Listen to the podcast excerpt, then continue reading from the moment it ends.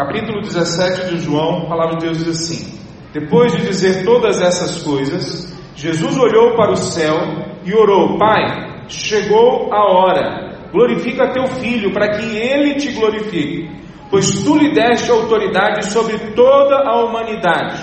Ele concede vida eterna a cada um daqueles que lhe deste. E a vida eterna é isso: conhecer a Ti, o único verdadeiro Deus, e a Jesus Cristo, a quem enviaste ao mundo.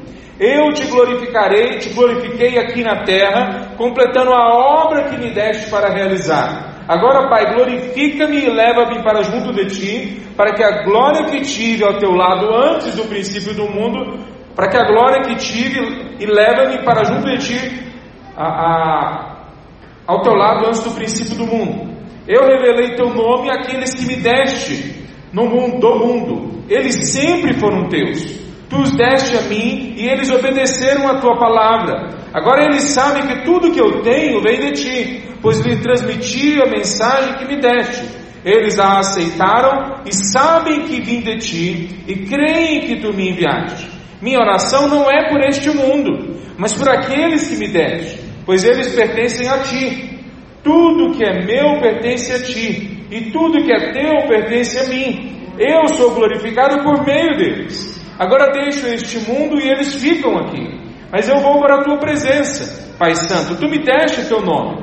Agora protege-os com o poder do teu nome, para que eles estejam unidos, assim como nós estamos. Durante meu tempo aqui com eles, eu os protegi do poder, com o poder do nome que me deste. Eu os guardei de modo que nenhum deles se perdeu, exceto aquele que estava a caminho da destruição, como as Escrituras haviam predito. Agora vou para a tua presença. Enquanto ainda estou no mundo, digo essas coisas para que eles tenham minha plena alegria em si mesmos. Eu lhes dei tua palavra e o mundo os odeia, porque eles não são do mundo, como também eu não sou. Não peço que os tire do mundo, mas que os proteja do maligno.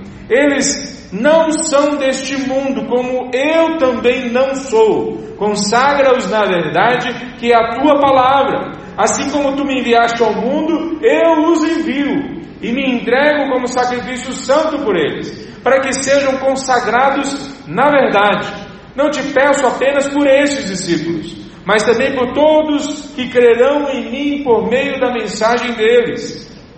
Minha oração é que todos sejam um, como nós somos um, como tu estás em mim, Pai, e eu estou em ti que eles estejam em nós, para que o mundo creia que tu me enviaste. Eu dei a eles a glória que tu me deste, para que sejam um, como nós somos um. Eu estou neles e tu estás em mim. Que eles experimentem unidade perfeita, para que tudo, todo o mundo saiba que tu me enviaste e que os ama tanto quanto me amas. Pai, quero que os que me deste estejam comigo aonde estou então eles verão toda a glória que me deste, porque me amaste antes mesmo do princípio do mundo. Pai justo, o mundo não te conhece, mas eu te conheço. E esses discípulos sabem que tu me enviaste. Eu revelei teu nome a ele, eles, e continuarei a fazê-lo. Então teu amor por mim estará neles, e eu estarei neles. Vamos orar? Santo Deus, nós clamamos a Ti agora que a tua palavra possa ser aplicada aos nossos corações. Revela a tua glória a nós, Senhor Deus. Revela os teus pensamentos, revela a nós, ó Deus, a tua vontade, revela a nós a tua identidade para as nossas vidas, Senhor Deus. Cria em nós, ó Deus, um coração puro. Restaure em nós um espírito inabalável, Deus, que fique nos teus propósitos, nos teus caminhos. Usa a tua palavra agora para corrigir os nossos passos. Em nome de Jesus que nós oramos. Amém, Senhor. Por esses irmãos. Possivelmente a gente nunca viveu um momento na história com tanta superficialidade como a gente vive hoje. Nunca na história a gente teve uma identidade tão fluida, uma identidade pessoal e como comunidade, tão amorfa, sem forma, uma identidade tão superficial, rasa. Na verdade, algumas pessoas já falaram que a igreja dos Estados Unidos, e eu não acho que a igreja do Brasil é nada diferente, talvez até pior, ela tem um quilômetro de distância, mas um centímetro de fundura. Né? Ela é rasa. Não é só o mundo lá fora que está superficial. Nós aqui dentro da igreja somos superficiais. Nós não sabemos quem nós somos. Nós não sabemos o que é que nós temos que fazer. Nós não sabemos de onde vêm as palavras ou, as ou, ou, ou os objetivos, os propósitos e para onde vão eles. Nós não sabemos nos guiar. Parece que nós estamos vivendo da mesma forma que o mundo está vivendo lá fora, de forma a, a, a, sem, sem profundidade. O que define a gente são os likes que nós recebemos no Instagram, no Facebook, no Twitter. São os likes que nós recebemos. E se nós não os recebemos, se nós recebemos outras coisas, isso define a gente também. Mostra pra gente que a gente tem que mudar quem nós somos, o que nós falamos, a nossa rotina, rotina. As fotos que nós tiramos vão mostrando para os outros um monte de informações sobre nós. Mas todas as informações superficiais que amanhã mesmo pode mudar completamente. O que Jesus faz nesse texto é mostrar para nós que quando nós recebemos a Ele, quando nós recebemos Jesus no coração, agora nós recebemos uma nova identidade. De verdade, a nossa identidade é rasa, rasa mesmo. Ela é realmente superficial. A nossa sociedade hoje, com a mídia, com a internet, com a velocidade que as coisas acontecem, só exacerbou isso que é uma realidade do ser humano, que nós somos vazios. Mas quando nós encontramos a Cristo Jesus, Ele nos dá uma nova identidade. Não só uma nova identidade, mas Ele com essa identidade entrega para a gente uma missão. Ele entrega para a gente um propósito. Ele entrega para nós um significado de vida. Lá fora, as pessoas estão tentando buscar, coisas pelo que vale a pena viver. Mas elas têm dificuldade com isso. Porque quase tudo é apontado na direção de sucesso, de dinheiro, de fama, e tudo isso ruim acaba, cai quando o Covid entra na casa da pessoa, quando a doença entra na casa da pessoa, quando a miséria entra na casa da pessoa. Então, nada subsiste no dia do funeral. No dia do funeral, os nossos sonhos, planos, os nossos alvos maiores de sucesso, todos acabam. Todos acabam. Mas diante de Deus, nós temos sonhos, alvos, propósitos, nós temos uma missão que subsiste para a eternidade. Não só isso, ele compartilha com a gente resultados que ninguém mais poderia compartilhar, ninguém mais poderia construir e entregar para a gente. Então Deus nos dá identidade, Deus nos dá uma missão e Deus nos dá resultados que coach nenhum consegue produzir nas nossas vidas. É sobre isso que João está falando. Ele está falando para nós que Deus tem uma identidade. Ele não começou no capítulo 17. No capítulo 1 de João, ele fala: Ele veio para, que eles, para aqueles que eram seus. Eles tinham uma identidade antes. Eles pertenciam a Deus. Mas eles não recebem a Jesus. Mostrando que eles perderam aquela identidade. Eles não têm mais identidade. Está rachada, está quebrada, morreu alguma coisa dentro deles. Mas aqueles que o receberam, deu-lhes o poder, deu-lhes a capacidade de agora serem filhos de Deus. Tem uma identidade. Esse texto que fala de novo, na conclusão da missão de Jesus, logo antes dele ser triturado, morto por nós, ele ora esse, esse texto que nós lemos, entregando para nós essa verdade, que nele nós temos identidade, missão e os resultados mais maravilhosos que qualquer um poderia sonhar ou nem conseguiria sonhar em ter, que são os resultados que Deus nos dá. Veja, esse texto é como se a gente estivesse chegando em casa, nós, ainda crianças, ou no começo da juventude, e a gente entra em casa sem o papai e a mamãe ver. E a gente chega escondido e eles não percebem. E eles estão conversando sobre a gente. Eles estão falando da gente. E para nossa alegria, eles estão falando as melhores coisas possíveis da gente. Se torna até uma coisa no primeiro momento difícil de acreditar como que o papai e mamãe pode ter uma visão tão bonita sobre mim. Eles não sabem que eu estou ali, mas eles estão falando de como eu sou um bom filho, de como eu sou uma pessoa bonita, de coração, de mente, de propósito. Eu ainda criança, um jovenzinho, e os meus pais estão falando sobre mim. E eu estou ouvindo por trás da porta, escondido atrás de um móvel, o que eles estão falando de mim. Jesus, em vários momentos, ele ora, mas nesse momento ele ora e ele está conversando com o Pai, com os discípulos do lado. E agora ele não está ensinando os discípulos a orar, ele está orando e mostrando para os discípulos a conversa. E qual que é a conversa que Jesus tem com Deus Pai? Qual que é a conversa que os dois estão tendo? É acerca da gente, é acerca das nossas vidas. Veja, nós não somos o assunto principal, não se engane. O assunto principal é a glória de Deus. O assunto principal é Ele. Mas nesse assunto principal, que é a glória dele, a história que ele quer criar e que ele criou e que ele está concluindo de salvação, no meio dessa história, ele fala dos discípulos dele, ali que estão do lado dele, e ele fala dos discípulos dele que viriam, nós. Ele fala da gente. Há dois mil anos atrás, Deus amou tanto você, que ele orou e, e João colocou, inspirado pela, por Deus, pelo Espírito Santo de Deus, isso em texto na palavra de Deus, para que a gente soubesse, João, Maria, Madalena, Davi, Léo, Adilson, Deus orou por você, Jesus falou sobre você com Deus Pai há dois mil anos atrás.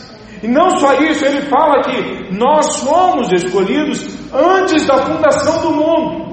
Em um processo que nós não conseguimos, entender totalmente, falado em Romanos, do capítulo 8, versículo 29, falado em 1 Pedro, capítulo 1, do versículo 1 ao 3, falado em Apocalipse, capítulo 13, nós fomos escritos, o nosso nome, no livro da vida, antes da fundação do mundo. Então, antes do mundo começar, Deus olhou para você, para você, e te amou. Jesus olhou para você e orou por você. Então, o que é que a gente pode aprender desse texto que nós começamos a ler hoje? Nós vamos falar desse texto hoje, amanhã de manhã e amanhã à noite. E hoje nós vamos falar sobre a nossa identidade, porque esse texto está trazendo para nós que quando a nossa vida é marcada por uma entrega completa a Jesus Cristo, nós recebemos uma nova identidade, nós recebemos uma missão. Nós não tínhamos missão antes, ou as nossas missões, o propósito que a gente achava que nós tínhamos antes era uma furada, mas agora nós recebemos uma missão que Ele nos dá, e nós recebemos sonhos e planos e resultados absolutamente surpreendentes. Então, quando nós entregamos a nossa vida a Jesus, nós recebemos uma nova identidade. Nós vamos conversar sobre isso agora. Nós recebemos uma missão nova que é para a nossa vida, que não é desplugada da missão de Cristo Jesus, então nesse sentido ela não é nova, mas ela é absolutamente nova, porque ela se configura dentro da realidade de cada igreja, dentro da realidade de cada cristão, de uma forma única. Ele vem e usa você, aqui aonde você está. E muitas vezes pode levar você para locais que você nem, nunca imaginava. Deus nos dá uma identidade, uma missão e resultados surpreendentes que vêm a partir disso. Então, qual é essa identidade? É óbvio que nós podemos falar muito sobre identidade na palavra de Deus. Mas esse texto traz algumas características, e mesmo esse texto a gente poderia achar mais coisas, mas eu quero pontuar quatro coisas que esse texto traz para nós sobre a nossa identidade, revelada aqui nesse texto. Primeira, que a nossa identidade é revelada por Deus. Ela não é revelada pela nossa história. Ela não é revelada pela nossa genética. Ela não é revelada pelos profissionais de saúde psicológica e emocional. Todos esses processos podem ser úteis. Todos esses processos, olhar para a nossa história, olhar para a nossa genética, olhar para aquilo que os psicólogos, os profissionais de saúde podem nos dizer e nos orientar, podem sim serem usados por Deus, mas a nossa identidade, acima de tudo e de uma vez por todas, é sempre revelada por Deus, não por homens, nem mesmo por nós mesmos. Nós mesmos não sabemos o que nós somos em Cristo Jesus. Nós podemos até ter uma ideia do que nós éramos sem Cristo Jesus, mas em Cristo Jesus há algo novo que é revelado a nós. Veja, no verso 3 diz assim para nós: ele concede, no 2b, Ele concede vida eterna a cada um de nós, e a vida eterna é essa: conhecer a Ti, o único Deus verdadeiro, e a Jesus, a quem, a quem enviaste ao mundo. Depois no 6 ele fala: Eu revelei Teu nome àqueles que deste no mundo. E ele vai usando esse linguajar aonde Ele está revelando para nós quem Ele é e o que nós somos. Ele fala a partir do versículo 6 que nós sempre fomos dele, eles sempre foram teus, Jesus falando, tu os deste a mim e eles obedeceram a tua palavra. Olha que interessante, que esse texto fala, eles obedeceram a tua palavra, fala na sequência que eles sabem que tudo que eu tenho vem de ti, eles aceitam e sabem que vem de ti, eles creem que tu me enviaste. Todos os verbos nesses versículos estão num tempo do, do, do grego que se chama auristo. É um tempo do grego que fala de uma ação completa na história, seja no passado, no presente ou no futuro. Então ele não está falando de algo que vai acontecendo numa linha contínua. Ele está falando, pegando uma fotografia e mostrando: olha aqui os meus filhos, olha quem são eles, são esses aqui. E o que, que ele está dizendo para nós? Que nós, imperfeitos do jeito que hoje ainda nós somos, nós, incompetentes do jeito que nós ainda somos, de uma forma in, incompreensível muitas vezes para nós, Jesus mostra a nossa fotografia há dois mil anos atrás para Deus Pai e diz: Eles já te conhecem, eles já conhecem a tua palavra, porque Ele não está olhando só para esse tempo que você viveu até hoje. Ele não está olhando só para um momento que você entregou a sua vida a Jesus, se é que você já entregou, ou aquele momento que você vai entregar e começou a caminhar, mas no meio da santificação você caminha um pouco e cai, caminha um pouco e cai. Dizer, ele não está olhando só para pequenos momentos na sua vida, ele está olhando para o todo da sua vida desde o começo do dia que você nasceu até o último dia da sua vida, você que entregou a sua vida a Cristo Jesus, e Ele está falando: nenhum deles se perdeu, nenhum deles sofreu ou sofrerá dano eterno, nenhum deles vai ser desviado, porque não existe nada na história que consiga nos afastar do amor de Deus, nem presente, nem passado, nem futuro, nem anjos, nem demônios, nada consegue nos afastar do amor de Deus por nós. Ele então está mostrando uma fotografia a nós para Deus. Esses são os meus filhos. Qual que é a sua identidade então? A sua identidade é revelada em Cristo Jesus. É Ele que pode dizer para você quem você é. Se não, veja comigo o que Paulo fala em Colossenses capítulo 3, versículo 3. Influenciado, obviamente, pelo Espírito Santo de Deus, influenciado, obviamente, por esses textos que ele leu, que ele digeriu, que ele conversou com os apóstolos, com a igreja, que entende que a nossa identidade não está mais em nós, mas em Cristo. Colossenses 3, versículo 3: Pois vocês morreram para essa vida. O tempo do verbo, tanto em português quanto no grego, está no presente. Ou seja, ou melhor dizendo, no passado. Vocês já morreram. Vocês já entregaram as suas vidas, vocês já, já foram crucificados com Cristo, como ele fala em outro local. Já aconteceu. Vocês já morreram. Aí ele continua. E agora a sua verdadeira vida, não aquela que você tinha antes, a sua verdadeira vida está em Cristo Jesus. Ele diz assim: a sua verdadeira vida está escondida atrás de Cristo Jesus em Cristo Jesus, na relação com Cristo Jesus, na vida de caminhada com Cristo Jesus. O que ele está querendo dizer é que o que nós somos não é esclarecido por nós mesmos, nem pelos outros, só por Cristo Jesus. Você, consegue entender o que Jesus está dizendo para nós e o que a palavra de Deus está dizendo para nós? Que há algo absolutamente novo de Deus para você E não é só no novo céu e na nova terra, onde tudo vai se completar e vai ser maravilhoso, sem sofrimento, sem dor. Mas hoje há algo absolutamente novo para você. Porque é que nós nos entregamos a coisas menores do que essa novidade de vida que Deus tem para nós, do que essa nova identidade.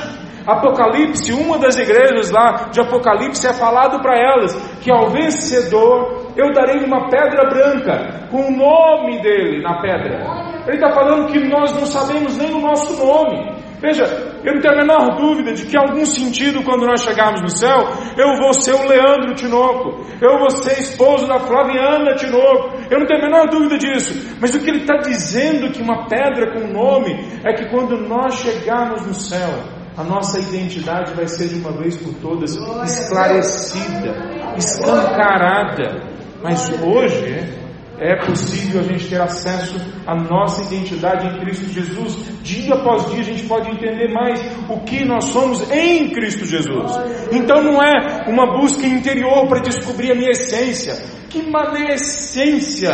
A nossa essência é pecadora, é miserável, é incompetente. A nossa essência merece o inferno. Nós somos resgatados e salvos por Jesus. É Ele que dá para nós algo pelo que vale a pena viver. É Ele que esclarece para nós algo pelo que vale a pena morrer. Porque esses nossos irmãos entregaram a vida lá na Coreia do Norte. Porque eles encontraram a identidade deles. Quando nós estamos aqui, nós olhamos para esses nossos irmãos no Haiti, morrendo, sofrendo, nós olhamos para os nossos irmãos afegãos que estão sofrendo e vão morrer, boa parte deles ainda nessa caminhada ali no, no Afeganistão. Nós olhamos para os nossos irmãos na China, na Índia, e nós muitas vezes pensamos: como é que eles podem aguentar esse tipo de sofrimento? Como é que Cristo aguentou a partir do capítulo 18 ir na direção da cruz e sofrer, mesmo sabendo que ele tinha todo o poder do universo, ou acima da capacidade que todo o universo teria para se livrar daquela morte, mas ele vai para o sofrimento. Por que, que Jesus e os nossos irmãos conseguem ir para a morte por causa de Cristo? Porque eles são heróis? Porque eles são melhores do que a gente? Por quê? Por quê? Por causa da identidade deles em Cristo Jesus. Alguns anos atrás, aqui em Anápolis, eu estava pregando em outra igreja, Assembleia de Deus também. Ah, e nessa igreja, quando eu estava pregando lá, eu não sabia, mas no congresso iria depois de mim falar um líder, um líder coreano. Se eu soubesse, eu tinha dado a minha, minha vez para ele, para a gente ouvi-lo. Mas eu preguei primeiro e depois ele pregou. O culto acabou bem tarde naquele dia. E ele pregou, e quando ele pregou, ele contou. Ele era coreano, fugiu da Coreia, naturalizou em outro país, voltou para a Coreia, só para fazer uma viagem de curto prazo. O governo coreano prendeu, coreano do norte, prendeu ele. Ele foi para a cadeia. No começo, ele, como cidadão de um país do Ocidente, imaginou que ia ficar preso só alguns dias, talvez algumas semanas. Mas foram passando semanas e passaram meses e passou mais de um ano, e ele começou a perceber que ele não ia sair dali. E no começo ele ficou angustiado, e ele questionou a Deus, a vontade de Deus, ele questionou o amor de Deus, ele questionou a entrega que ele fez para Deus e por que, que Deus não honrava ele agora, deixando ele sofrer daquela forma. E ele questionou tudo isso, e em algum momento Deus começou a falar com ele com mais profundidade, e ele entendeu cada vez mais na caminhada, na medida que ele foi sendo torturado, na medida que ele foi passando frio no, no inverno a, a, terrível, de menos 40 graus, menos 50 graus, na medida que o sofrimento foi se instalando na vida dele com uma impossibilidade de ser tirado dali, não dá para tirar o sofrimento. Ele foi entendendo o que Paulo quis dizer, com a minha graça te basta. Ele foi entendendo. À medida que ele foi entendendo a graça de Jesus que bastava para ele, para ele ser quem ele era no ambiente onde ele estava, ele foi entendendo que ele tinha que aproveitar o que ele podia aproveitar aquele momento para pregar o Evangelho. E ele começou a compartilhar com os companheiros de cela, ele começou a compartilhar com os soldados. E qual que é o medo que ele tinha agora? Nenhum. O que você pode fazer com um morto? Dá para matar ele a segunda vez? Não dá, ele era um homem morto. Ele falou: agora eu, per eu fui perdendo o medo. Então ele disse que começou a compartilhar o evangelho e dia, alguns dias levavam ele, ficavam torturando ele durante 24 horas. Deus fez sim algumas coisas que mostrou para ele o consolo de Deus. Várias dessas vezes ele disse que não sentiu a dor que era esperado sentir naquela tortura. Mas o fato é que ele ficou dois anos preso. Ele não sabia que ele ia ser solto. Dois anos preso porque ele entendeu a identidade dele em Cristo Jesus. Ele me contou que aquele foi o momento mais significativo do ministério dele, quando ele ficou dois anos preso sendo torturado. Ele não fez isso porque ele era um herói, ele fez isso porque ele entendeu a identidade dele em Cristo Jesus. Deus nos revela e Ele quer nos revelar a nossa identidade.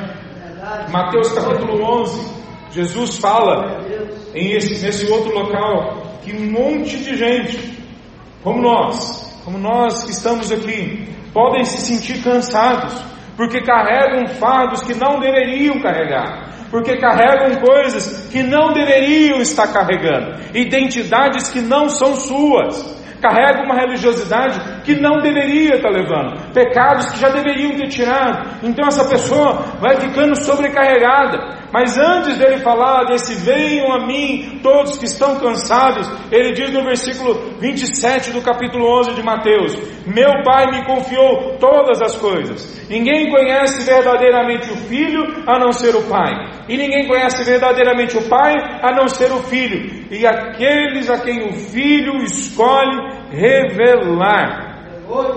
Meus irmãos, a nossa identidade em Cristo Jesus só vem por revelação, não vem pela intelectualidade, não vem pela emoção, vem só por o Espírito Santo de Deus nos convencendo do pecado, da justiça e do juízo, nos convertendo para a salvação, mas também nos convertendo para a santificação, mas também nos convertendo para a entrega da causa de Cristo Jesus. Veja então, se você entregou sua vida a Cristo Jesus hoje, ou no passado, mas ainda a santificação não fez sentido para você, é porque você ainda não entendeu a, a sua identidade em Cristo Jesus.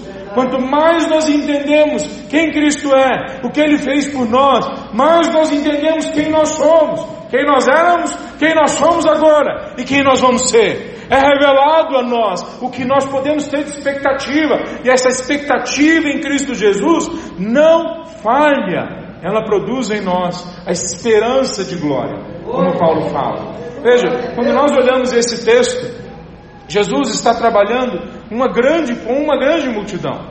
Se você olhar no, versículo, no capítulo 12, e, uh, você vai ver que tem uma grande multidão que recebe Jesus em Jerusalém. Quando Jesus entra em Jerusalém, várias pessoas pegam ramos de palmeiras, colocam nas ruas, e Jesus vai passando e eles falam: Bendito aquele que vem em nome do Senhor. Uma clara referência aos textos messiânicos do Antigo Testamento. Eles estão falando: o Messias chegou. Toda a multidão. Muitos desses que vieram de várias partes de Israel, Jerusalém uma cidade, Israel toda uma nação, várias pessoas vieram por causa da Páscoa para aquele local. Jesus mesmo tinha ido para ali na época da Páscoa por causa da Páscoa. E quando eles chegam ali, é de se supor que vários deles, muitos deles, talvez milhares deles, tenham sido curados por Jesus curados de lepra, curados de, de cegueira, de paralisia. Muitos deles foram perdoados, encontraram perdão em Cristo, como as prostitutas, os publicanos, os cobradores de impostos. Então eles viram agora aquele que trouxe luz para as trevas, entrando dentro de Jerusalém, e a esperança nasce no coração de todos eles. O nosso Messias chegou. Capítulo 12 nós vemos isso. Mas é o mesmo capítulo que na sequência nós lemos que eles não entregaram a vida deles a Jesus. Versículo 37 do capítulo 12 diz: Apesar de todos os sinais que Jesus havia realizado, não creram nele. Não creram nele. Como que isso pode acontecer? Porque o Evangelho só entra por revelação se o Espírito Santo de Deus não tocar nas nossas vidas, não tirar o véu que tampa os nossos olhos, e se, se Ele não, não descortinar que há alguma coisa lá, e se nesse processo a gente não entrega as nossas vidas a Ele, a gente não recebe a Cristo Jesus em nossos corações, não adianta ser curado no corpo, não adianta ser curado somente nas emoções, não adianta ser curado nas suas finanças. Se Jesus não entrar no seu coração, você não é filho, você não faz parte do povo de Deus, você não é família, pois então é melhor sermos doentes do corpo, sermos doentes das emoções, temos problemas financeiros, mas temos a nossa vida nas mãos de Cristo Jesus, porque nenhum sofrimento se compara à glória que há de ser revelada, porque os filhos de Deus vão ser uma vez por todas transformados quando Cristo vier. Veja, há um, um processo de entender quem nós somos. Mas se nós não encontramos a Cristo Jesus, mesmo com sinais e maravilhas, não há esperança para nós. Então, se você encontrou a Cristo Jesus, que a sua identidade esteja nele, não numa religiosidade, não num, num, num jeito que você aprendeu de vida dos seus pais, não numa maneira que coaches, um filósofos, ou seja quem for, para líderes de, de, de, de, auditório, né, programas de auditório ensinaram você que seja Jesus a dizer para você como você deve viver a sua segunda-feira. Então a primeira coisa que nós precisamos entender que em algum momento os discípulos foram destacados, eles foram arrancados de uma, de uma realidade de, de, de medo, de temor, e eles também receberam essa coragem que enfrenta a morte. Qual que foi esse momento? Vocês se lembram? Porque o Jesus, os discípulos todos fugiram na hora do sofrimento, todos, sem exceção. Veja, os discípulos não eram simplesmente covardes, eles não eram pessoas que não levavam a sério as palavras de Cristo. Se não, olha no começo dos evangelhos, todos eles, os discípulos abandonaram, abandonaram, abandonaram suas profissões, abandonaram suas famílias, abandonaram seus afazeres e ficaram por três anos caminhando com Cristo Jesus. Quantos de vocês fizeram isso? Quantos de nós fazemos isso? Abandonamos o que fazemos e sem recursos seguimos o plano do Mestre. Quantos de nós fazemos isso? Pois os discípulos fizeram. Mesmo assim, eles se acovardaram naquele dia que Jesus foi preso. Vocês lembram quando que eles perderam a coragem? Deixa eu ler antes disso para vocês uma coisa que marca a vida desses discípulos. João, quase todos os textos, mas João também fala isso no comecinho. Começa falando que Jesus esse que vem, a, a, a, a palavra que se fez carne, e aí Jesus é apresentado no capítulo 1, versículo 29, João, João Batista fala ali, vem o Cordeiro de Deus. E eles são impactados quando vem uma pomba descer sobre Jesus, no versículo 32, representando o Espírito Santo de Deus. E vem uma voz do céu que fala que esse é o meu filho que eu tenho prazer. Lá em Marcos, fala com todas as palavras isso. Esse é o meu filho que eu tenho prazer. Jesus já havia feito alguma coisa? Nada. Ele não tinha feito nada. Então Deus tem prazer em Jesus antes dele começar a fazer qualquer coisa? É isso que nós ouvimos.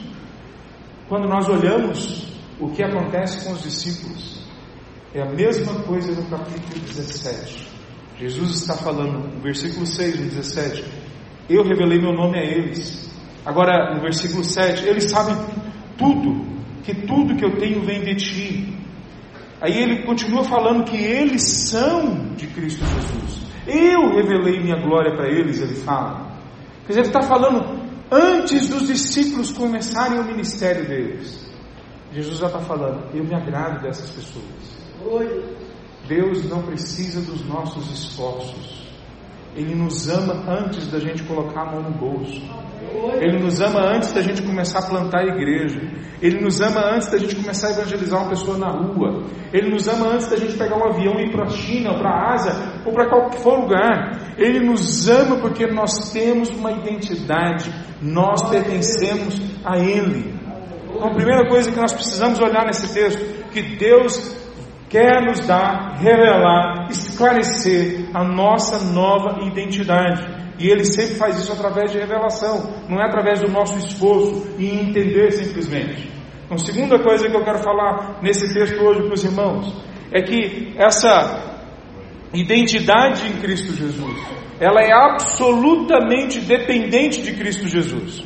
Nós lemos o texto lá em Colossenses capítulo 3, versículo 3. Mas nós vemos que ele é formada, vê? Ela é formada na palavra. No versículo a, a 17 fala: consagra-os na verdade, que é a tua palavra. E depois ele fala, um pouquinho antes, ele diz, no versículo 14: Eu lhe dei tua palavra, e o mundo odeia eles. E no anterior ele fala: para que aqueles que eles tenham alegria plena em, em si mesmos. Quer dizer, tudo está em volta das Escrituras, da palavra, de como ela enche a vida deles. Porque se por um lado é por revelação, nós precisamos da ação do Espírito Santo de Deus abrindo para nós a nossa identidade, ele usa especialmente a palavra de Deus, a Bíblia, para revelar para nós quem é que nós somos.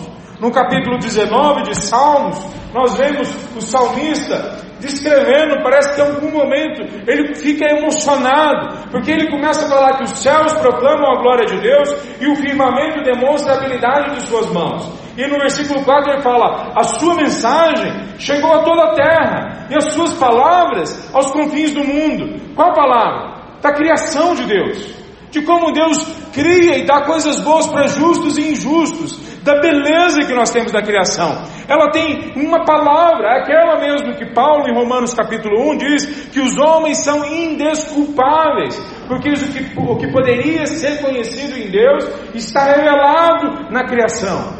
Mas quando ele chega na palavra escrita de Deus, ele fala, ela é perfeita e revigora a alma ela é, é, digna de confiança e dá sabedoria aos ingênuos, mais do que qualquer outro curso que a gente possa fazer, mais do que qualquer conselheiro possa fazer. Ela transforma a gente em pessoas que, que não são mais ingênuos, os prefeitos, preceitos do Senhor são justos e alegram o coração. Os mandamentos do Senhor são límpidos e iluminam a vida, eles são a lâmpada de Deus para mostrar o caminho no meio das trevas que nós temos no mundo. O temor temor do Senhor é puro e dura para sempre, não acaba em algum momento da história, quando uma filosofia, quando um filósofo inventa alguma coisa, não acaba, a palavra de Deus dura. E ele vai começando e fala: são mais desejáveis do que o ouro, é mais desejável do que a picanha maturada, do que o mel, é mais desejável do que uma galinhada com piqui, ela é mais desejada do que água quando nós estamos no meio dos quilombalas e nós não achamos um local para beber água, ela é mais do que qualquer outra coisa que a gente possa desejar.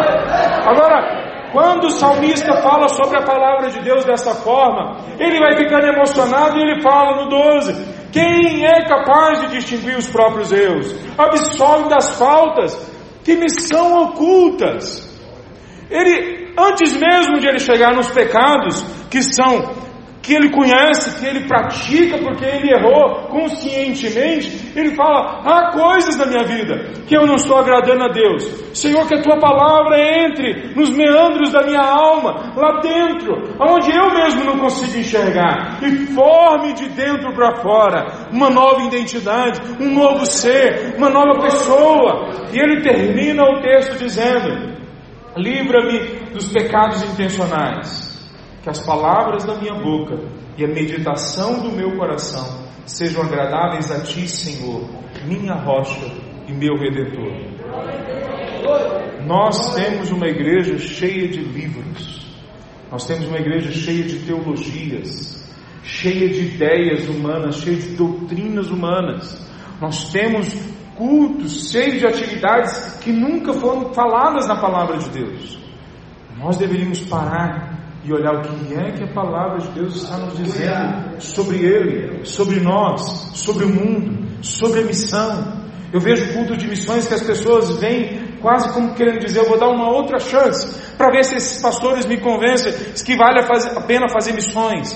Meu querido, se você não entendeu que missões é a razão de ser, não só da igreja como corpo, mas do cristão como indivíduo, talvez o Evangelho não tenha chegado na sua casa, porque quando o Evangelho entra dentro da gente, ele produz esse profundo desejo de agradar a Deus, e a missão de Deus é buscar e salvar o perdido. Quem entende o coração de Deus vive pelo propósito único que Deus tem, que é buscar e salvar o perdido. Essa é a nossa missão. É isso que nós fazemos. O Espírito age nas nossas vidas dessa forma. Veja, quando nós olhamos Jesus falando para eles, parece de novo um dos apóstolos que mais detalham, esclarecem para nós como funciona esse processo é o apóstolo Paulo. O apóstolo Paulo, no capítulo 12, aquele texto conhecido, ele diz que existe um processo de transformação na mente. A palavra que é usada nesse texto é, é, é, é, é metanoia, a palavra no grego para transformação, para metamorfose. E ele fala assim: suplico-los que entreguem o seu corpo. E veja, é corpo físico, tá? é corpo entregue diante de Deus. Não é uma força de expressão. Se fosse força de expressão, o contexto daria essa ideia. Mas não é força de expressão, porque o contexto não dá essa ideia. Ele está falando em entregue o corpo de vocês. Então não tem CLT. Não é 40 horas que eu trabalho para missões. Não é isso. Não tem, eu trabalho aqui quando as pessoas estiverem vendo. Não tem isso. O Evangelho é 100% do nosso tempo. E ele fala: entregue o corpo de vocês como sacrifício por causa do que Deus fez por vocês, que seja um sacrifício vivo, santo e agradável a Deus. Essa é a verdadeira forma de agradá-lo. Como que a gente agrada a Deus? Cantando belas músicas. Como que a gente agrada a Deus? Fazendo algumas danças aqui na frente? Como é que a gente agrada a Deus? Vindo todos os domingos? Todas essas coisas podem fazer parte, mas a, a maneira que nós agradamos a Deus é entregando nosso corpo, mente, coração, mãos, pés, os músculos, toda a nossa capacidade, para que a gente entre dentro de um carro e vá para o interior, para que a gente entre dentro do avião e vá para o outro lado do mundo, para que a gente atravesse a rua e entre na casa do outro, para que a gente entre no quarto, no quarto fechado e ore ajoelhado até que Deus responda, para que Ele mande recursos, para que Ele transforme as nossas vidas. A igreja chinesa não foi formada como nós, como a nossa igreja no Brasil. Nós tivemos pouco de perseguição, nós tivemos dificuldades. A minha avó, a minha tatara tataravó, há mais de 100 anos atrás, apedrejou um missionário que chegou em Corumbá, na época Mato Grosso, hoje Mato Grosso do Sul. Apedrejou algumas vezes. Até que uma das vezes ela parou, ele é doido. Eu vou ouvir o que ele tem para falar, ou ele é doido, ou ele tem uma coisa realmente muito importante para dizer. A minha tataravó aceitou a Cristo Jesus finalmente e plantou uma igreja na casa dela, há mais de 100 anos atrás. Então, muitos de nós podemos ter passado por isso, de sermos pessoas que não entendiam nada, que não entendiam o que a gente estava fazendo, mas quando nós entendemos o que Deus está fazendo em nós, a gente vai mudando. Mas veja, a igreja chinesa não teve tempo para isso. A igreja chinesa não teve tempo, como a minha avó, de, de, de ter apedrejado e depois a situação ter mudado. Ela não teve tempo para isso. A igreja chinesa foi massacrada na década de 50, 60 e 70. E sabe o que aconteceu? As Bíblias foram queimadas, foram arrancadas. Os textos teológicos sumiram, desapareceram, não tinha material de escola bíblica, não tinha nada, sumiu tudo. E alguns irmãos escondidos, com um Novo Testamento, com uma Bíblia, começaram a copiar à mão a palavra de Deus. Quando eu fui a primeira vez à China, eu sentei com líderes que ficaram presos décadas. E eles mostraram para mim algumas Bíblias, Bíblias que as pessoas escreveram à mão. O livro de João, o livro de, de Atos escrito à mão. E eles, por causa da palavra de Deus escrita à mão, pelos nossos irmãos, copiada à mão, e passada de irmão a irmão, de casa em casa. O Evangelho cresceu na China de forma muito mais pura, de forma muito mais imediata na relação com o Espírito e com a missão. Então, há muito tempo atrás, quando a igreja chinesa ainda era uma igreja pequenininha, que não tinha força, não tinha capacidade nenhuma, eles já faziam missões, eles já mandavam missionário, eles já sonhavam em entregar a vida deles no meio dos muçulmanos, no meio de países mais ainda fechados ao Evangelho. Por quê? Porque eles foram formados na palavra de Deus. Veja, estudar é bom, ler é bom, livros, ir para o seminário, mas nada pode competir nas nossas vidas com a palavra de Deus. Netflix não pode ter mais tempo nas nossas vidas que a palavra de Deus. Sermões de pastores, por melhor que sejam, não pode competir com a palavra de Deus. Estudos que nós fazemos para melhorar na carreira não pode competir com a palavra de Deus. Por quê? Dentre outras coisas, porque a nossa identidade é esclarecida pelo Espírito, revelada pelo Espírito, através principalmente do uso da palavra escrita de Deus. Todos os livros eu leio, mas quando eu leio a palavra de Deus, ela é que me lê, ela que me avalia, ela que entra até o profundo da minha vida e mostra como eu sou um fracassado, um incompetente, como eu não sirvo para nada, mas que mesmo assim Cristo morreu na cruz por mim. E colocou o Espírito dele em mim. E hoje, quando ele olha para mim, ele vê a Cristo Jesus. Não é por isso que não interessa o pecado que você cometeu, por isso que não interessa o quão ruim você é, ou foi, porque quando Cristo, quando Deus olha para a sua vida, você que já entregou a Cristo Jesus, a sua vida, ele vê a Cristo Jesus. É Ele que Ele vê dentro de nós, a palavra encarnada. Terceira coisa sobre a nossa identidade nesse texto é que ela é eterna e ela pertence a outro lugar. Veja, por que, que os nossos irmãos entregam a vida deles quando chega esse momento? Porque Deus os revela e os fortalece, mostrando para eles a identidade deles em Cristo Jesus. Então, como é que vai acontecer com a gente? Aqueles que pertencem a Cristo Jesus, se Deus der essa oportunidade para você, porque é Ele que escolhe a maneira como nós vamos glorificá-lo. Se é com morte, no meio de sofrimento, se é através de uma velhice, uma boa velhice, João morreu numa boa velhice. Os outros apóstolos, quase todos, se não todos, morreram cerrados ao meio, morreram em fogueiras, morreram crucificados de cabeça para baixo. Mas João morreu numa boa velhice. Veja só, Deus escolhe a forma como nós vamos glorificá-lo. E quando nós entendemos isso, que é Ele que escolhe, nós vamos entendendo como que Ele trabalha isso em nós. Para nós sermos corajosos até o fim, para nós aguentarmos até o fim, para nós queremos irmos nessa direção. Eu lembro alguns anos atrás, eu ia ainda como missionário e eu fui pregar numa igreja e alguém saiu no fim do culto e veio falar para mim chorando: Pastor, o irmão vai morrer lá no campo. E eu falei: Misericórdia, meu irmão, não é isso que eu estou querendo, não. Eu não estou indo para a China com interesse de morrer, não pela minha própria decisão. Mas se for uma decisão de Deus, eu sei que eu não sou capaz. Mas se for uma decisão de Deus, Ele vai me dar essa honra e Ele vai me dar a capacidade. Como é que Ele faz isso? Uma das formas é mostrando que é uma eternidade a nossa identidade. Veja, foi dada a vida eterna a nós. Ela já foi dada, ela não vai ser dada. A minha filha de 11 anos de idade, fazendo a devocional um dia desse, a gente conversando aí no meio da, da, da, da explicação que eu estava dando no texto, ela para e fala, papai, papai, nós já somos imortais. Aí eu fui tentar explicar, não papai, eu já entendi, nós somos imortais. Eu falei, é isso mesmo minha filha, nós somos imortais, nós podemos sim morrer, nós podemos morrer nesta vida, mas nós já nascemos, nós já, já levantamos imediatamente. Quando o nosso corpo é, é, perde a vida, imediatamente nós subimos para o paraíso para estar com Deus. E um dia nós vamos receber um corpo glorificado, como Paulo fala em 1 Coríntios capítulo 15. E aqui ele fala para nós que a vida eterna é esta: conhecer o único Deus verdadeiro e a Jesus Cristo a quem enviaste. Ele concede a vida eterna a cada um daqueles que lhe deste.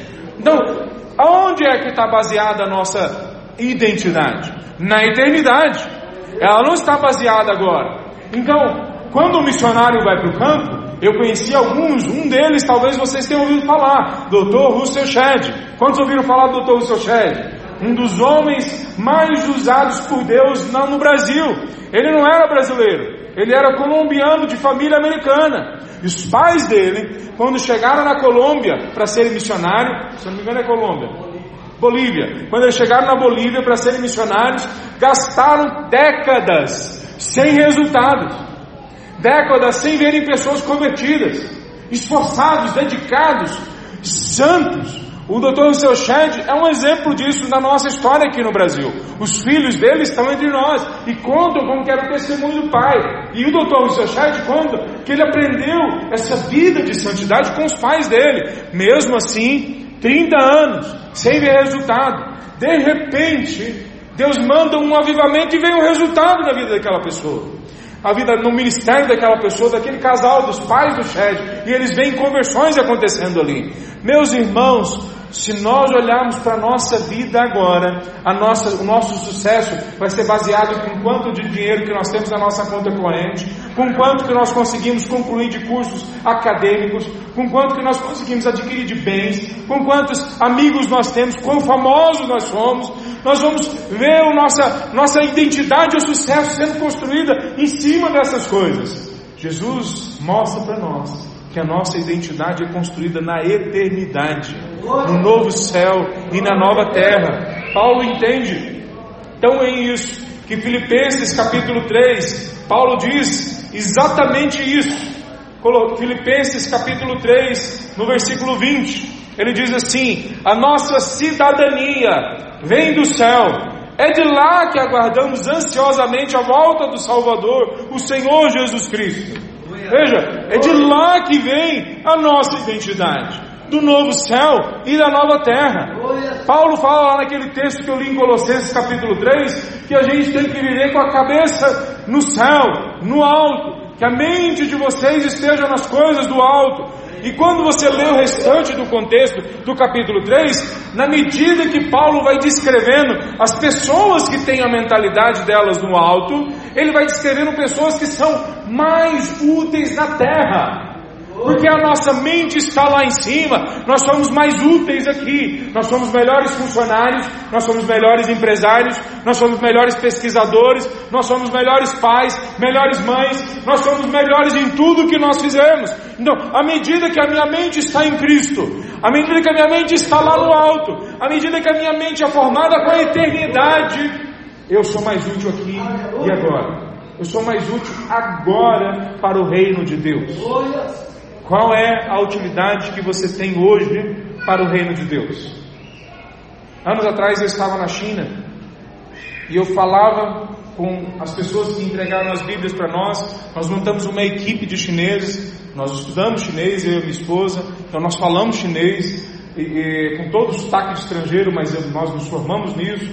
E à medida que a gente ia conversando e montando essas equipes, a conversa era sempre a mesma. Entregar a Bíblia a gente entrega, mas falar de missões. A igreja chinesa não quer, agora já é outro momento. A igreja chinesa tem recursos, ela já está, não, dá, não dá ainda para a gente fazer missões.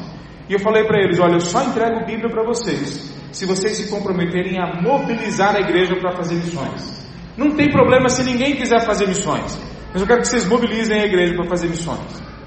E, e, aconteceram várias coisas nesse meio tempo, mas um desses entregou centenas de milhares de Bíblias um dia ele bateu na porta da minha casa. A gente encontrava mensalmente, viajava. Ele bateu, sem avisar, ele chegou na minha casa, bateu na porta da minha casa, entrou na minha casa e falou: Léo, aconteceu o seguinte: a minha igreja resolveu abrir uma agência missionária.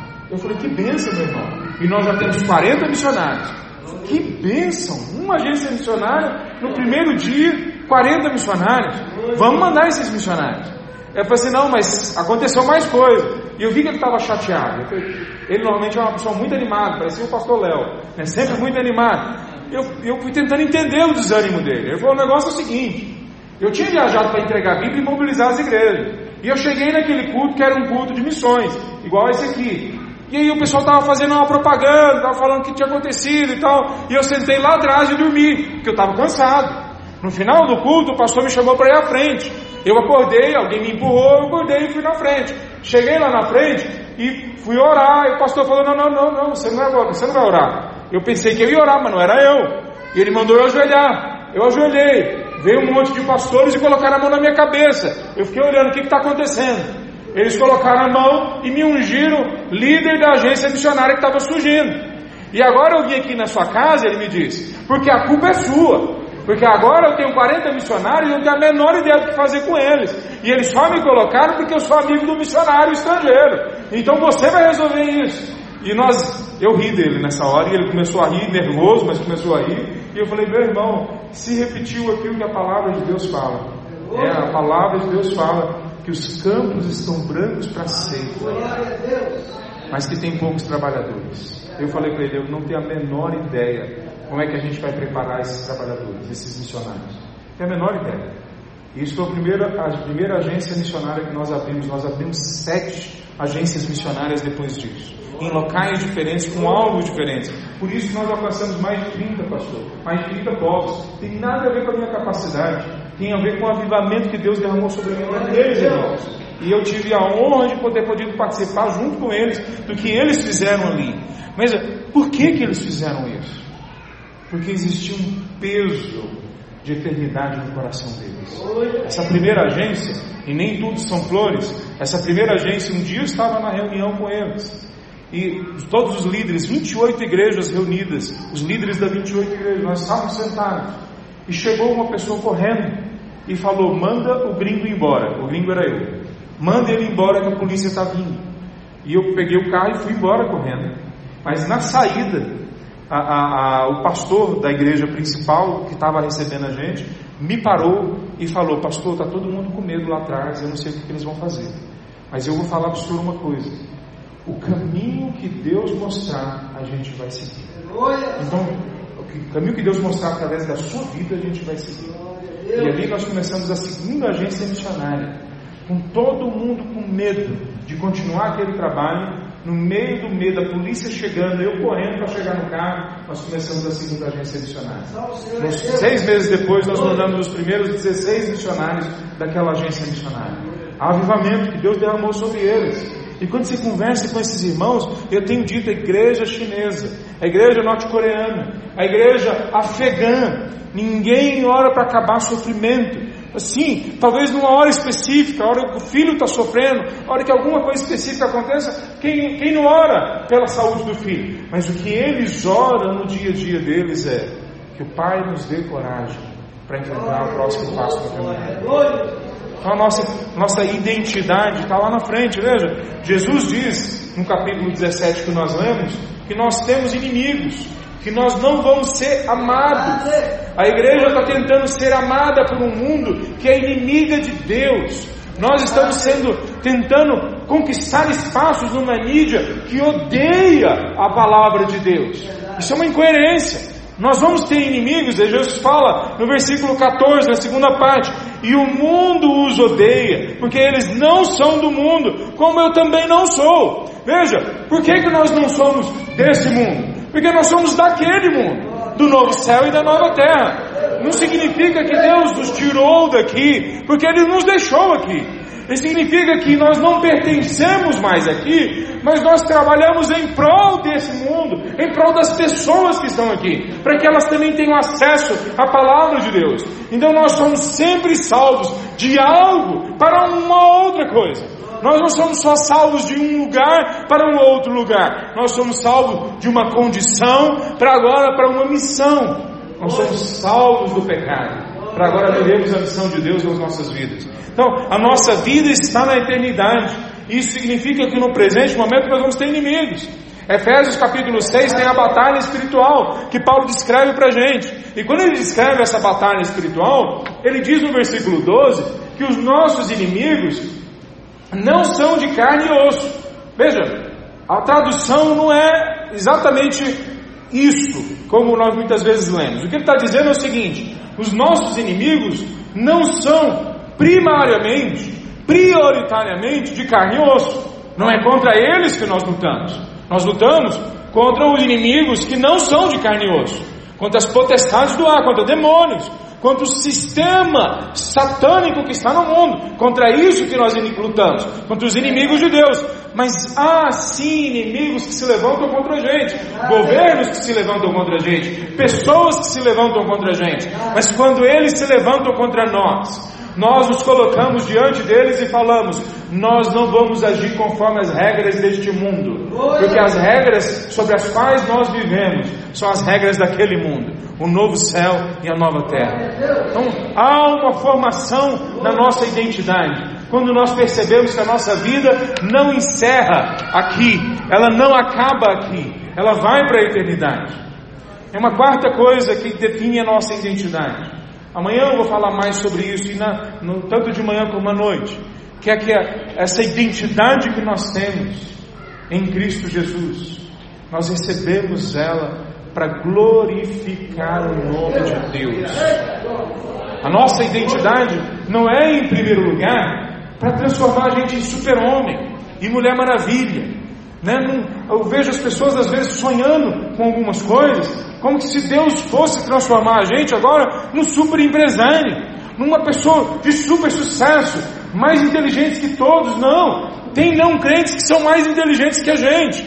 Tem gente lá fora que tem demônio na vida, mas que prega o evangelho melhor que muito pastor, porque ele usa isso para ganhar dinheiro. Tem gente lá fora que tem demônio no corpo, mas cura pessoas faz sinais e maravilhas, porque nem todos que fazem sinais e maravilhas e falam Senhor, Senhor, entrarão no reino dos céus, mas só aqueles que têm Cristo Jesus em suas vidas. Então veja, a identidade que nós recebemos de Cristo Jesus, o objetivo dela é trazer a glória para o nome de Deus. Quase que o capítulo inteiro de, de, do capítulo 17 fala sobre isso. Ele começa o texto falando: Pai, chegou a hora, glorifica o teu filho, para que ele te glorifique. Quer dizer, glorifique o teu filho para que ele glorifique o teu nome. À medida que Deus mostra quem Jesus Cristo é, Jesus Cristo, através da vida dele, mostra quem o Pai é. Através, à medida que o Pai e o Filho mostram quem Ele é em nós, através de nossas vidas, nós funcionamos como espelho. E nós espelhamos a glória de Deus. Então, como igreja, nós demonstramos para o mundo um conjunto imenso de informações sobre a glória de Deus, um conjunto imenso de informações sobre o Deus que nós servimos. Como igreja de Cristo Jesus, nós mostramos para o mundo um conjunto imenso de informações sobre a graça, sobre a misericórdia, sobre o amor, sobre a salvação, sobre a vida de Cristo Jesus. Uma das vezes eu voltei da China Voltei da Ásia, mas eu continuo indo lá três vezes por ano, pelo menos. E uma das vezes que eu fui, eu visitei um irmão nosso, perdido no meio de algumas montanhas, uma região afastada da China. A, a hora que eu cheguei nesse local, ele traduzindo a Bíblia para três línguas diferentes. Eu pesquisei isso. Não tem nenhum outro, a, a, nenhuma pessoa cadastrada hoje, digamos assim, traduzindo a Bíblia para três línguas, a Bíblia para três línguas diferentes. Mas ele está traduzindo para três línguas diferentes. Nós gastamos três horas conversando. Quando eu cheguei na casa dele, porque nós tivemos que registrar na delegacia o que nós tínhamos chegado ali. E nós fomos registramos na delegacia. Ele só podia nos receber porque a casa dele também é uma pousada. Ele conseguiu isso porque os filhos dele, que, que ele adotou décadas atrás, são chineses. E aí nós ficamos na casa dele e eu fui andando com ele, conversando com ele. O Espírito saía da vida dele em todas as palavras. Cada argumento que ele trazia para falar da cultura, falar da vida, falar de como eles se comportavam ali, tudo era o Espírito de Deus falando através daquele homem. Tudo que a gente conversava, a palavra de Deus saindo da vida dele, a glória de Deus sendo revelada no meio das trevas, através da vida daquele irmão e da família dele ali naquele lugar. Enquanto a gente estava ali, líderes de diversos povos vieram nos visitar. Povos que são considerados ainda, estão em muitas listas aí de povos não alcançados mas sentados os líderes na casa dele estudando a palavra de Deus. Quando nós olhamos isso, nós vemos a glória de Deus entrando na vida de povos que nós nem sabemos, mas a glória de Deus já entrou lá. Então, para que que serve a nossa identidade? Para mostrar a glória de Deus. No versículo anterior, no capítulo anterior, no versículo 24, a parte B fala: Peçam em meu nome e receberão, e terão alegria completa. Veja, a glória de Deus sempre traz alegria em nossos corações. No capítulo 17, ele também fala coisa semelhante no versículo 13. Ele fala para que eles tenham plena alegria em si mesmos. Então, quando nós vivemos para a glória de Deus, não significa que nós abandonamos os prazeres. Sim, nós abandonamos prazeres mundanos, prazeres que podem dar uma sensação gostosa a hora que a gente morde, mas quando entra é amargo, estraga o estômago, estraga a vida, o resultado é desastroso. Não, os prazeres que Deus nos dá não são esses, esses são tirados da nossa vida, mas Ele nos dá outros, nos dá alegrias, nos dá plenitude. Algumas das pessoas mais felizes que eu encontrei na minha caminhada foram pessoas que vivem em extrema pobreza, em extrema perseguição, em extrema dificuldade de todo tipo, mas a graça de Deus preenche todos os poros da vida daquelas pessoas. Eu lembro quando eu visitei o Moses Chen, ficou preso 24 anos por causa do Evangelho. Primeira vez que eu fiz contrabando de Bíblia foi para a casa dele. Levei uma mala, entreguei na casa dele, e ele morava numa casa. A casa era desse tamanho aqui. Ela devia ter 30, 40 metros quadrados. E a gente começou a conversar ele, depois de um tempo, abriu as fotos e mostrou que ele era amigo de Billy Graham.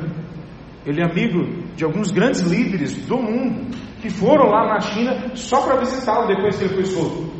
E aí ele falou para mim, na verdade não foi ele, a pessoa que estava traduzindo na época, eu ainda não falava chinês, e a pessoa falou para mim, Léo, ele tem um convite há anos, há décadas, para ir morar nos Estados Unidos, com tudo pago, uma mansão, ele ia morar na casa lá junto, eu não sei se era junto com o Billy Graham, mas no mesmo local. E ele não vai.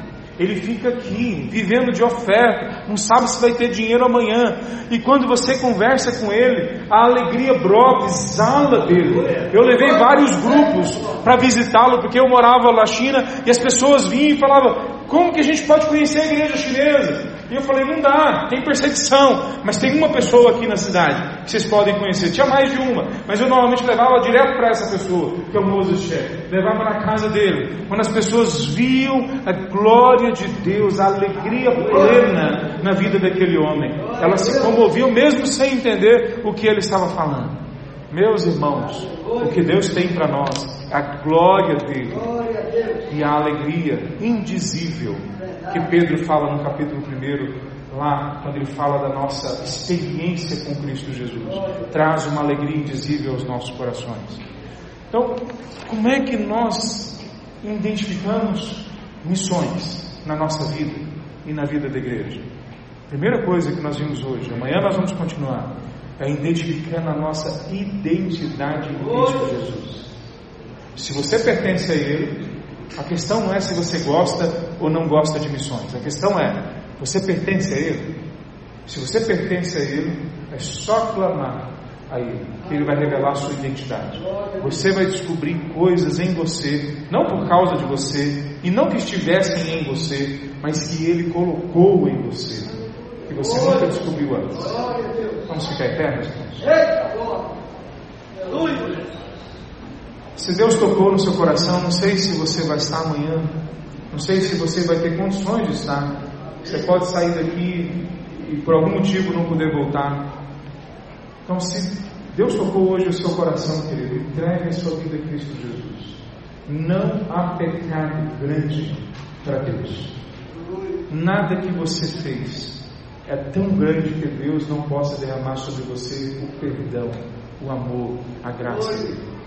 E se você é crente em Cristo Jesus, não há, não há limitação para o que Deus pode fazer na sua vida, na sua vida hoje.